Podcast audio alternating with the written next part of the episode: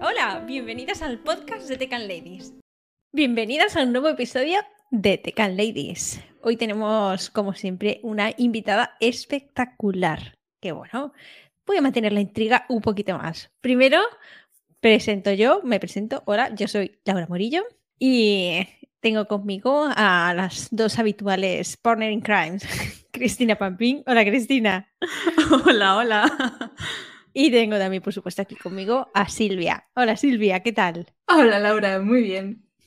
Bueno, desvelamos un poco el misterio. Hoy contamos con nosotras a Teba Gómez. También la podéis encontrar como Cool de Teba. Cool Teba, pero que siempre me... me Cool Teba, Cool Teba.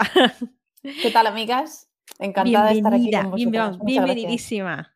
Muchas gracias. Bueno, Teba, ella es una project manager que ha sido reconvertida a la programación. Una de estas que nos traemos un poco a, nuestro lado oscuro. Actualmente trabaja como full stack developer en Reforestum, un proyecto también muy chulo y muy interesante del que luego nos contará un poquito más. Pero es que además, una vez que cierra el portátil del curro, no, no se va a tirarse al sofá a descansar y a ver series en Netflix, no ella encima se centra en seguir organizando comunidades tecnológicas como Open Source Weekends y Node Girls Madrid, ambas comunidades con un seguimiento y un tirón bestial. En Open Source Weekends Madrid además pues, realiza las labores de Guild Ambassador, que bueno, ahora también pues nos contará un poquito más de qué es eso de las guilds y eso de ser embajadora de guilds. Y colabora porque como tiene mucho tiempo libre, le, sobra, colabora además con Hadalab en, una masterclass sobre cómo integrarse en la comunidad. Es algo que bastante, bastante importante aportar a estos nuevos perfiles que se van incorporando porque pueden realmente coger mucho de estas comunidades. Y además también se encarga de mentorizar a algunas de las compañeras de ahí. Vamos, casi nada. Pero venga, vayamos un poco al principio. Cuéntanos un poco primero, a ver, ¿Cómo empezó tu interés por el sector tecnológico y cómo has acabado donde estás ahora? Pues amigas, eh, fue bastante curioso porque yo me integré en la comunidad incluso antes de empezar a estudiar el máster en full stack de JavaScript que hice en Ficticia, que sé que recientemente habéis hablado y nos hemos despedido de ellas, así que besitos a Ficticia.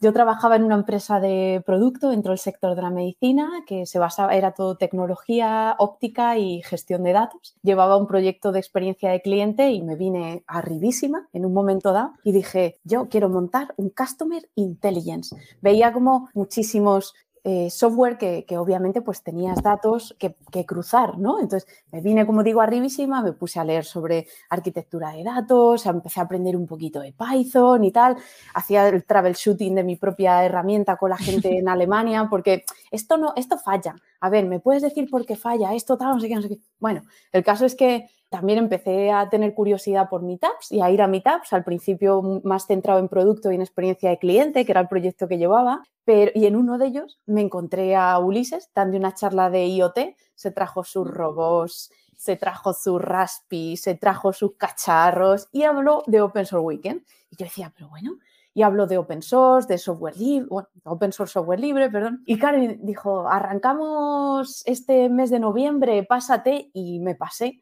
pero al mismo tiempo en esa época también conocí a las R Ladies y me pasé por su comunidad. Creo que repetí dos veces con Open Source Weekends, pero probablemente era el segundo y la tercera edición, evento que hacían. Y era pues todo el entusiasmo, eh, obviamente pues el buen rollo y la interacción que hay entre la gente, ¿no? Pero el hecho de llegar, la gente llegaba ahí con su portátil, lo abría, se sentaban, empezaban a charlar, decía uno, o una, quiero dar una charla. Y se levantaba, le, enchufaban el ordenador en la tele y y daba la charla ahí a veces incluso improvisada y luego que ya hablaré de la parte de proyectos, pues salían proyectos como uno de los robots que se llevó Ulises a, la charla, que era como la mascota también de Open Source y yo decía, pero bueno, y esta maravilla, yo me tengo que quedar aquí. Y entonces efectivamente ahí empezó todo. Luego además pues conseguí mis mentores y mentoras para que me dijeran, por aquí vas a ir, vas a aprender web, Teba, empieza por maquetación y luego el máster. Yo dije, vale. Y además que mucha gente también me acompañó en el proceso y la verdad es que, vamos, maravilla. Qué guay. Como mola cuando llegan esos onboardings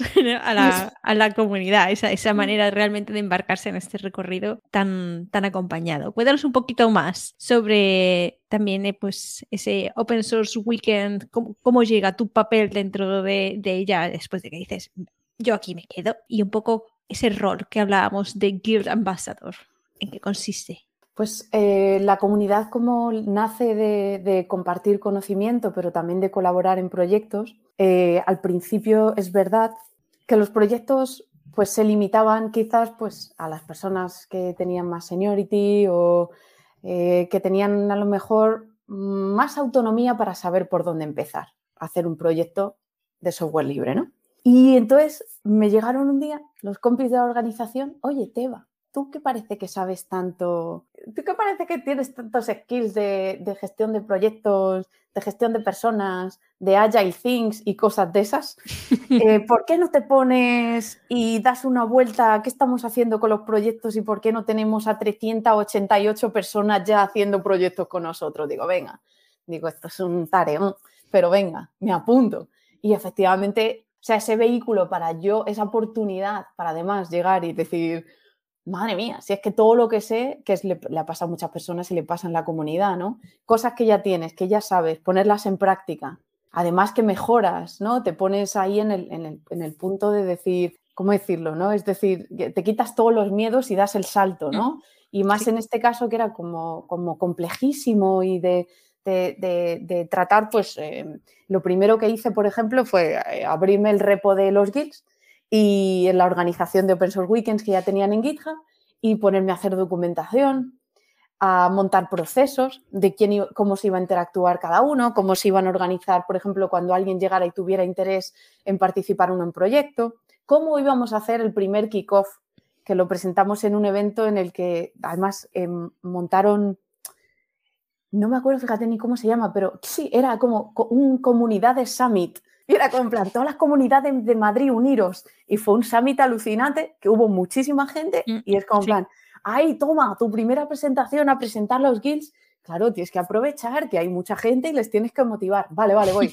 Total, montar las presentaciones, pero luego es que me vine un poquito más arriba porque eh, contactamos con la gente de GitHub for Education y estaban muy entusiasmados con un tema de formación interna que tenían que se llamaba... Mm, no me acuerdo, pero os lo pasaré para que lo dejéis en la descripción. GitHub Experts, creo que se llamaba o algo así, que también era eh, muchos skills para, generar comunidad, sobre todo en el, en el, entorno de la universidad cuando eras estudiante.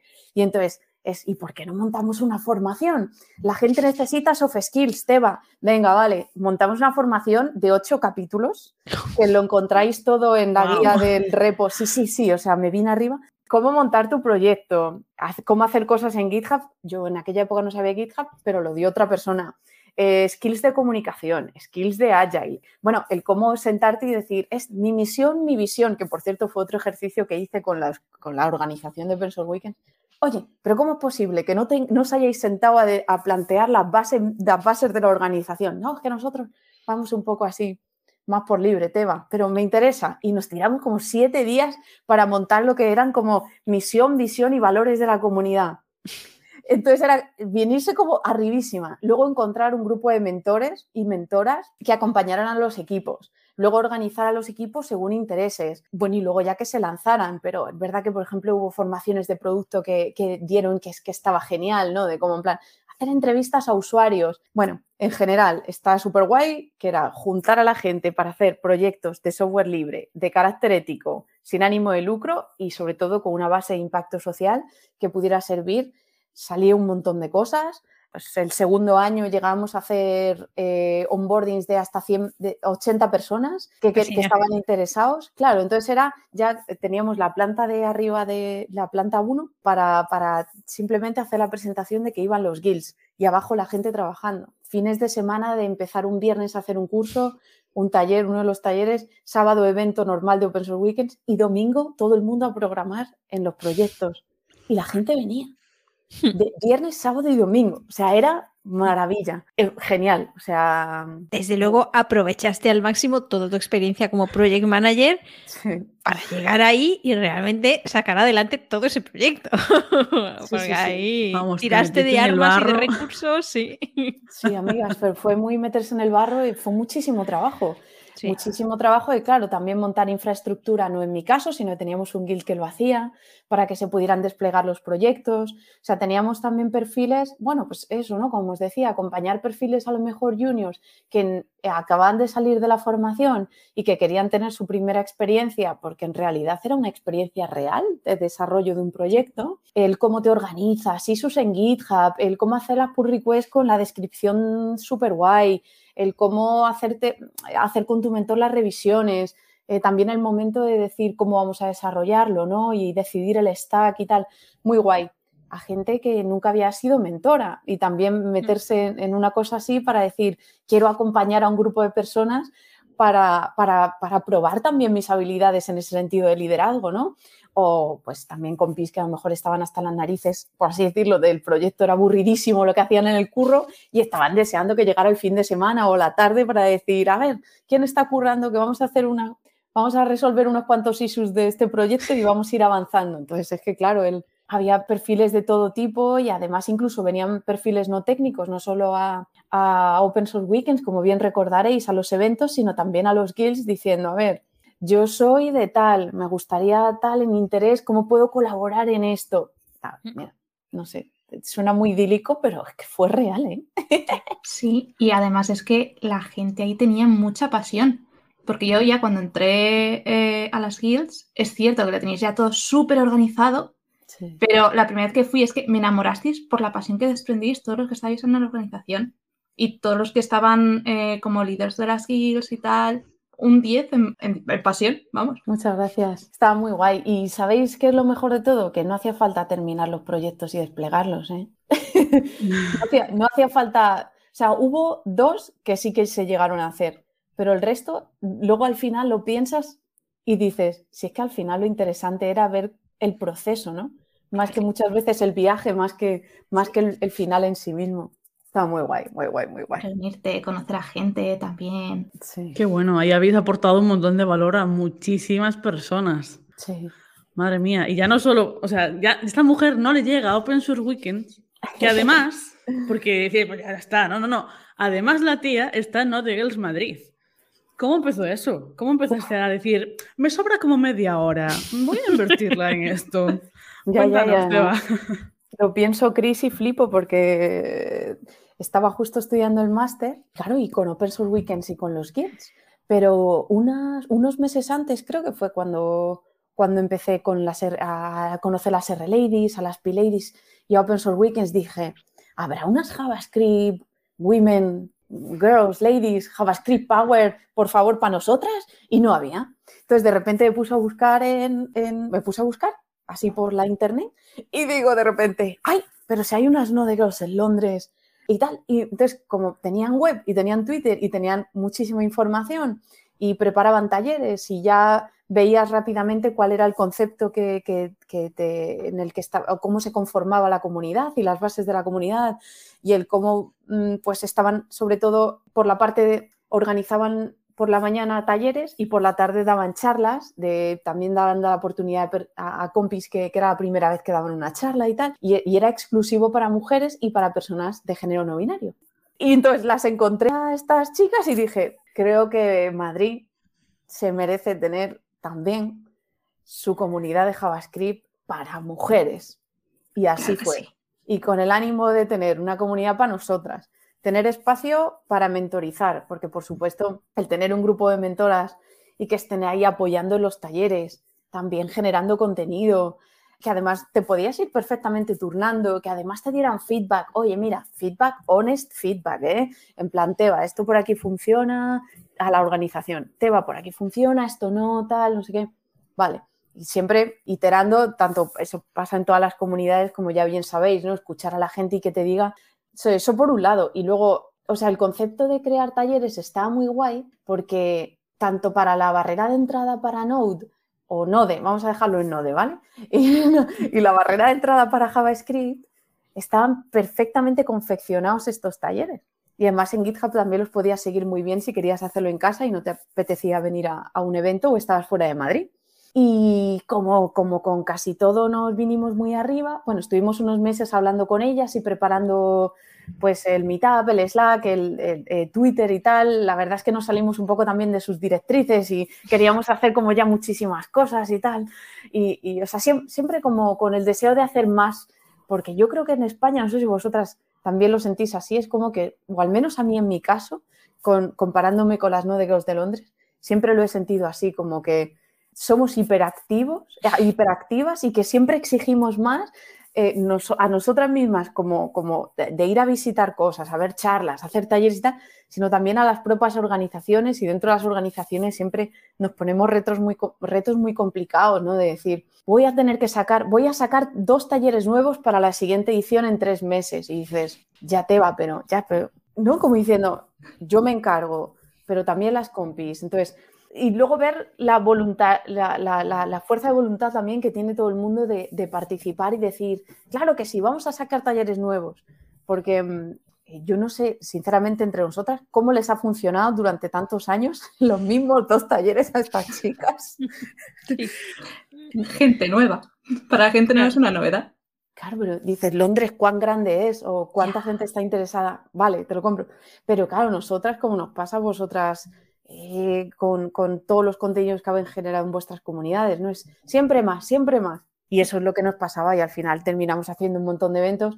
Llegamos incluso, dejadme contaros esto, llegamos incluso a montar un taller de teatro en una de las tardes, o sea, fue precioso, en uno de, las, de los eventos que tuvimos de las Nodegros, que creo que fue el penúltimo, en noviembre de 2020. No, ¿Noviembre de 2019? 19. 19 porque el último fue el 29 de febrero del 2020, exacto, Cris, gracias. Montamos, o sea, fue desde las 9 de la mañana a, las 9 de la noche, me decían mis compis, sabes que nos hemos venido muy arriba, ¿no? Y yo, digo, una vez más. Aquí ya, claro, una vez más, digo, aquí ya hay que aguantar, amigas. Digo, ya lo que no. Pero claro, veías que había, que todavía el taller de teatro empezaba a las 7 de la tarde para mejorar tus skills de comunicación, creo que era, pero también para pasártelo bien, ¿eh? Y al mismo tiempo teníamos otro taller en paralelo y aún así eran como las 7 de la tarde y se habían quedado 40 o 50 compis. Y era como en plan, bueno, luego toca recoger.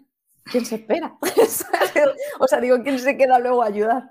Así que bueno, eso como conjunto y, nada, ya para, contaros más sobre esto estuvo muy guay porque lo más interesante yo creo de las comunidades es terminar uniéndote a mucha gente, ¿no? Y con las No The Girls, igual que con Open Source Weekends, terminó pasando y el último evento, pues eh, colaboramos con las View Vixens que dieron su taller, por un lado, con las WOSEC, Women in Security, que también dieron charlas, por otro, y luego pues mantuvimos, creo que hicimos uno de JavaScript avanzado y otro de no me acuerdo el qué, pero la verdad es que súper completo y nos centramos en, ciberseguridad en, en, ese evento y fue en realidad a nivel de anécdota el último que sucedió en campus.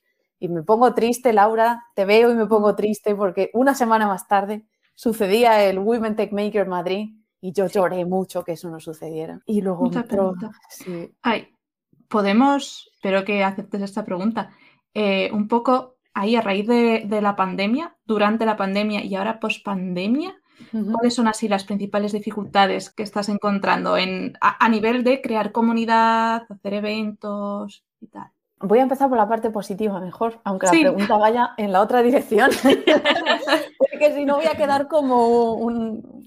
Voy a quedar regu, porque está. O sea, mundo online es maravilloso, ya lo sabemos. Da la posibilidad de comenzar tu evento o grabarlo, hacer el streaming a una hora, a las 4 de la tarde y obviamente tener ponentes de cualquier parte del mundo que eso antes, pues creo que lo hablabais hace poco en, un, en vuestro resumen del, 2000, del 2021, ¿no? que habla, hacía, hacíais memoria sobre el 2020 o el 2019 de cuando se invitaba gente, ¿no? Y había que pagar los gastos de, viaje y todo, ¿no? Y, ahora no, pues eh, te conectas y ya está, y todo, todo como súper guay. Entonces, pues tienes la oportunidad, por ejemplo, como ha pasado en Open Source Weekends, de tener a Cassidy, de tener a, Guillermo, eh, entonces a, gente de, de Bercel. Entonces dices, muy top, ¿no? Y que al final, pues la cantidad de contenidos y, de acceso, además libre, gratis a muchos recursos, se generan mucho más recursos que nunca.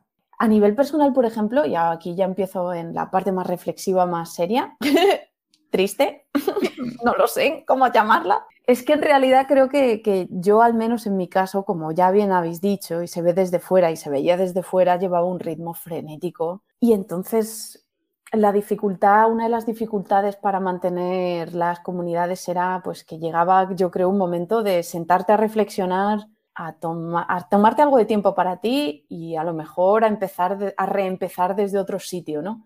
Por un lado es una oportunidad, fue una oportunidad muy interesante, pero por otro es verdad que, que el arrancar, por ejemplo, con Open Source Weekends y especialmente con las Node Girls costó un poco más que si tienes la dinámica de en tres meses ya tengo programada mi fecha, tengo programada mi agenda, tengo cerrada las ponentes y los talleres o las charlas que se vayan a dar y tal. Y entonces, pues, es muy distinto en ese sentido. Yo entiendo que haya habido, por supuesto, eh, organizaciones en comunidades que hayan continuado de manera normal o a lo mejor se hayan reinventado de alguna manera el, el formato, porque era necesario reinventar el formato también. En Open Source Weekends, por ejemplo, las charlas eran mucho más cortas, readaptar las dinámicas, ¿no? Lo cual ha sido también bastante interesante. Pero ese momento de, reconfiguración de tu propia vida, que mucha gente también se ha ido de Madrid, y entonces dices, quiero un poquito de tiempo para mí, ¿no? O para reubicarme, o para tener otras preferencias, o simplemente para decir, uy, me acabo de dar cuenta que tengo un poco de burnout me he quemado un poco y estoy un poco cansada, voy a tomarme un mm. descanso. Y ese ha sido mi caso, por ejemplo. Entonces, a nivel de, las comunidades, mi visibilidad y mi colaboración ha reducido un poco la intensidad, bastante, por así decirlo. Pongo muchísimo en valor a todas las personas que han continuado con ello y yo he colaborado hasta donde he podido, pero es verdad que ha, ha sido un pico de trabajo los últimos tres años muy grande porque pues es compaginarlo con, pues eso, de, en mi caso, búsqueda de tu primer curro, entrar en el primer trabajo dentro del sector, hacer el máster, bueno, de hecho creo que hice dos másters a la vez y no sé cuántos proyectos, llevar las comunidades, entonces ha sido... Sí, normal que necesitaras tiempo para ti, sí, es que no sé cómo tenías tiempo de, respirar con tanta cosa. Estaba reflexionando yo ahora un poco también lo que dices y creo que también quizá eh, a, los que organizamos cosas solemos ir por olas, que nos, pasa mucho. De, llegas y estás organizando, te está costando, te acuerdas de tuyo del pasado, que, que dices, me, cago en la leche, ¿por, ¿por qué te has metido en esto? Pero luego llega el día del evento y estás súper cansada, termina el evento y al día siguiente ya estás pensando, ¿y si montamos no sé qué? Porque obtienes también un tipo de gratificación diferente una vez que ha pasado, que yo creo que es como, yo, lo comparo con lo que dicen del parto. se te tiene que olvidar de alguna manera todo lo que has pasado porque ya, ya, ya estás al día siguiente casi pensando, oye, las, que tienen dos niños se les ha olvidado ya todo lo que sea de lo anterior y dicen, oye, vamos a montar otro. Y creo que en los eventos online, por desgracia, ese efecto de esa, esa adrenalina del evento y demás, a mí por lo menos me pasa que, es menor y entonces creo que es más fácil también el que al final va sumando más y va costando más y, acabas al final un poco más cansado. ¿no? no sé, es un poco mi percepción quizá y lo que más he hecho en falta de, organizar cosas y lo que más he visto, por lo que también, por ejemplo, eh, la cantidad de comunidades y de cosas que se han ido organizando online, se ha visto como ha ido cayendo en picado al final porque la gente es verdad que se cansa mucho más rápido de todo esto. Sí, y os acordáis, no sé, si os ha pasado a vosotras también este momento de tener lo que alguien se inventó en su día, de hecho, en el viaje a Canarias, Laura, alguien en mi mesa, en esa cena del primer día, bueno, del que fue mi primer día, pero fue el último fin de semana, alguien dijo, estos son travacaciones. Trabajas, te crees que vas de vacaciones a un evento, pero no. Lo que haces es estar pringado el día viendo charlas, hablando con la, con la gente, escribiendo emails, ya generando contactos y diciendo, no, mira, tú vas a venir a mi próximo evento. Y es con plan, nada, nada, vacaciones. Tú te haces la ilusión, en tu cabeza dices, me voy un fin de semana a Canarias. Ya, claro. Pero decir no a la playa. Así, y, y, no a la playa, efectivamente. Hotel muy guay, sí, muy guay, pero no lo he pisado nada más que para dormir, ¿sabes? No para descansar. Os ha pasado, ¿verdad? Claro. o sea, la, la piscina, nada, nada. Claro, claro, claro. Sí, visité esta ciudad, pero... El aeropuerto muy bonito. Y cuéntanos un poco, ¿cuál es un poco tu, visión de la diversidad en las comunidades españolas? Yo particularmente he visto nacer, crecer y desarrollarse muchas comunidades muy para, o sea, muchas, bastantes comunidades en realidad y eso me encantaba, especiales, especialmente o espacios seguros para, y para dar visibilidad a las minorías dentro del sector de la tecnología, ¿no? Y eso estaba genial. Y yo, sea, en términos quizás un poco más de sensaciones o si vamos a datos numéricos, al número de participación, por ejemplo, de compañeras en los eventos y dando charlas, yo veía que cada vez más, que, que crecía, ¿no? Que cada vez éramos más, que siempre estaba mucho el ánimo de participar, el hecho de tú como, o, las compañeras como referentes, generar esa necesidad también de querer dar charlas a otras compis o, el perfil de la mentora, ¿no? El llegar y decir, ah, yo ya considero que, te puedo acompañar y que te quiero acompañar y quiero dedicar tiempo a estar contigo. Entonces, yo creo que todo eso fomentaba un núcleo muy interesante y que, como digo, iba creciendo mucho, mucho.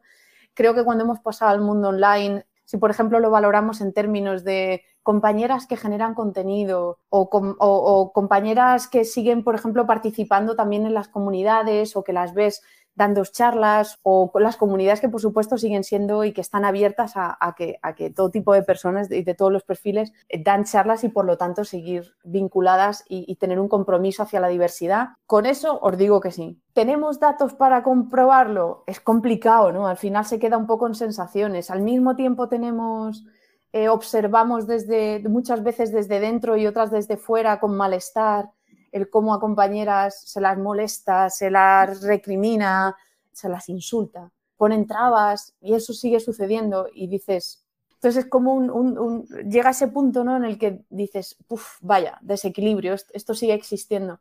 Pero por otro lado, yo creo que el tener cierta visión optimista de, de decir lo que os comentaba, ¿no? de que al final sí que creo que se genera cada vez más contenido, que estamos presentes, hacéis podcast, el número de mentoras crece en un montón de programas y de formaciones y tal, y del, interés de formar parte ah, de la comunidad, yo sí que lo observo y de verdad que espero que, que, eso continúe así y que todo el trabajo que llevamos haciendo durante mucho tiempo siga, siga adelante. ¿Cómo lo veis vosotras? esa pregunta sí que os la quiero devolver también.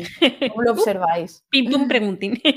A ver, yo por mi parte eh, creo que sí, que todavía hay mucho trabajo por hacer en, en muchos sitios, en muchas comunidades, pero también creo que, que sí que está mejorando poco a poco. Creo que bueno, poco a poco vamos consiguiendo que, haya más mujeres que se vayan sintiendo también más seguras de, exponerse un poco de, alguna manera, aparte también de, los entornos seguros que, vamos creando para ir trabajando sobre esas cosas. Quiero ver también la parte, el lado optimista de pensar que seguimos mejorando en lugar de centrarme en todos los all mail panels que todavía a veces por desgracia se ven por ahí. Prefiero focalizarme también en lo otro en ver cómo se va mejorando, cómo veo conferencias donde hablan directamente en femenino, aunque sabes que están hablando a una audiencia en general y cosas de ese estilo, cómo se promueve realmente la, diversidad y se buscan un poco encontrar esas herramientas que hagan funcionar un poco más el que todo el mundo se sienta a gusto y que no se creen esas diferencias y gente que se sienta rara. Sí, tal cual. Yo sí que he visto mucho eh, aquí en Galicia de mm, comunidades que sí que se preocupan por tener un, panel diverso, pero pues imaginaos, ¿no? Cinco charlas o seis y la mitad más o menos diverso. Sin embargo, en el público había menos mujeres que en el panel. Entonces era como, wow. Y sí que, sí que, dependiendo mucho del tipo de evento y tal, sí que, bueno, luchando poco a poco y animando a la gente, yo creo que vamos en el buen camino. Eso es, y a base de insistir, claro. Sí, a veces, a, base de insistir durante todos estos años, sí que, sí que al menos el llamar la atención ¿no? sobre esos all make panels que habláis y cualquier tipo de, de, herramienta que se utilice de manera negativa dentro de los propios eventos. Y, y también te va, a mí me gustaría ser un poco más, qué es lo que estáis haciendo en la empresa donde trabajas ahora, porque además creo que tenéis un rol que es específicamente de, community. Sí, oye, pues qué guay, gracias por la oportunidad de hablar de Reforestum, que les va a hacer mucha ilusión. Desde aquí les mando un abrazo a todos, pero sobre todo a Noemi y a Belén, que es la que están llevando la parte de comunidad. Eh, Reforestum lo que hacemos es a nivel, ¿cómo decirlo? De manera muy resumida, facilitar que como persona individual o como empresa sepas cuál es tu huella de carbono y seas capaz de compensarla a través de la reforestación de bosques o de la conservación de otros bosques. Y entonces en nuestra aplicación pues tenemos una calculadora que podéis meteros, os invito a que os, que os registréis y que podéis calcular vuestra huella de carbono, y a compensarla estaría guay si os compráis un trocito de bosque porque ya está también eh, implementada la feature de poder ver tus propias, tus propias participaciones dentro de los bosques donde puedes adquirirlas. Está súper guay. Y sí, Silvia, como decías, pues en Reforestum, Reforestum de hecho nace con la comunidad en el ADN, comunidad para tratar de englobar tanto a clientes, lo que serían empresas, como a personas individuales. Eh, se busca sobre todo en la generación de contenidos, pues eh, la parte educativa, ¿no? la parte didáctica, la de que seas, si tienes interés en sostenibilidad y en cambio climático, pues en, en comprender qué está sucediendo a día de hoy, el cómo puedes compensar tu huella, cuál es la huella que generas y qué efecto tiene, pues un montón de reportes, por ejemplo, que eh, organizaciones e iniciativas eh, sobre el cambio climático publican, pues de manera mucho más sencilla y resumida te lo explicamos, etcétera, etcétera, ¿no? O sea, hay una labor ahí eh, educativa bastante interesante. Y al fin y al cabo, como, como todas las comunidades, como ya hemos hablado, mm, como la comunidad en sí, lo que busca sobre todo pues es compartir valores unirse con las personas con las que compartes valores, desarrollar una iniciativa y pues eh, generar también un montón de oportunidades pues eh, con posibles partners y colaboradores externos, no solo con las personas que se, que se incorporan en tu comunidad, ¿no? Y así pues al mismo tiempo crecer, crecer. Crecer, crecer y no solo la comunidad, ¿no? Que creo que también eh, por ahí un poco he oído que queréis también crecer el equipo interno, ¿no? sí, tenemos un par de posiciones, en este caso no técnicas abiertas, a pesar de que tenemos un stack maravilloso y un nivel técnico súper alto, pero estar que a través de LinkedIn y Twitter uniros a todas nuestras redes que está muy guay y empezar a, comprender o a, dar vuestros primeros pasos dentro del mundo de la sostenibilidad y, de cómo podéis participar en el cambio no vaya, vaya para adelante, pero en el sentido de para atrás. O sea, básicamente, cómo podemos colaborar a título individual, yo creo que es una iniciativa bastante interesante y que, que os invito a que, a que la veáis. Desde luego parece un proyecto muy chulo y además mola muchísimo ¿eh? el hecho de buscar mezclar en todo momento pues esas cosas tan diversas y tan diferentes de comunidad, ecología y poder al final intentar buscar de alguna manera construir un mundo mejor. Nosotras también a veces desde nuestro punto de vista y nuestras pequeñas aportaciones, como este podcast, como eventos tecnológicos y demás, y otros cambiar de verdad el mundo, como intentando salvarlo, evitando que nos lo carguemos por nuestro exceso de CO2. Exacto. Muchísimas gracias. Lo has explicado genial, Laura, mejor que yo. ¿eh? Muchísimas gracias, Seba, por tu tiempo. Gracias a vosotros. Ha sido un placer, ha sido muy entretenido tenerte, muy divertido Además, tienes todavía muchísimas más cosas por contar. Y Muchas gracias, amigas. Enhorabuena por todo el trabajazo que has hecho y que sigues haciendo. Tú tómate tu tiempo de descanso y estamos seguras de que volverás a dar muchísima más guerra en cuanto cojas fuerza y cojas otra vez muchísima carrerilla. Gracias por la oportunidad, amigas, y por la visibilidad que dais a las compis y a mí en este caso en concreto os lo agradezco mucho y por las reflexiones comunes también, porque mola mucho estar en el podcast con vosotras, la verdad. ¿eh? Os adoro. Gracias, Teba. Gracias. Pues un saludo a todas y a seguir participando de esta y de todas las comunidades que hay por ahí, que os pueden aportar mucho y también vosotras tenéis mucho que aportar a ellas. Un saludo y nos vemos en el próximo Tecal Ladies Podcast. ¡Hasta luego! Chao. Chao, chao.